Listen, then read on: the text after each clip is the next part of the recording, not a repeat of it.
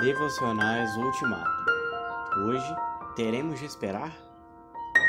Depois de transmitir essas instruções aos seus doze trabalhadores, ele saiu a ensinar e pregar em diversas vilas.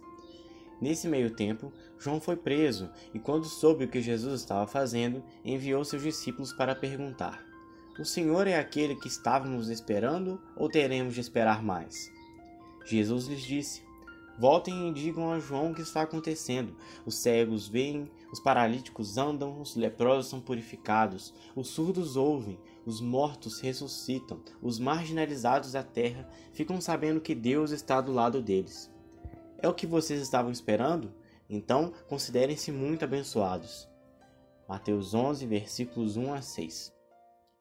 Jesus não recebe aplausos populares pelo que faz, não convence contundentemente a todos de sua verdade.